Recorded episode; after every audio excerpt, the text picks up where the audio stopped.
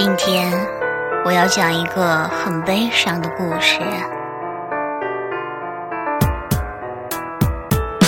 为什么会被白羊男拒绝呢？还不是因为你长得不好看。为什么会被射手男拒绝呢？还不是因为你长得不好看。为什么会被天蝎男拒绝呢？还不是因为你长得不好看。为什么会被水瓶男拒绝呢？还不是因为你长得不好看。为什么这么久都没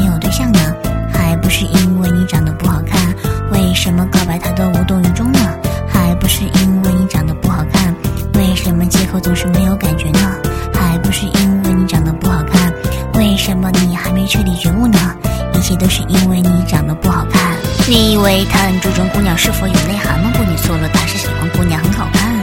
你以为他很在意姑娘是否会做饭吗？不，你错了，他是喜欢姑娘很好看。你以为他很欣赏姑娘是否有才华吗？不，你错了，他是喜欢姑娘很好看。你以为你喜欢他，他就喜欢你吗？不，你错了，他不喜欢，除非你很好看。你以为你长得挺好看的就没事了吗？其实他还是想找个更好看的。你以为他会永远和你在一起吗？其实他还是想找个更好看的。你以为处了很久真的爱你吗？其实他还想找个更好看的。你以为他的甜言蜜语是真心吗？不，你错了，他还想找个更好看的。现在你知道事情的真相了吗？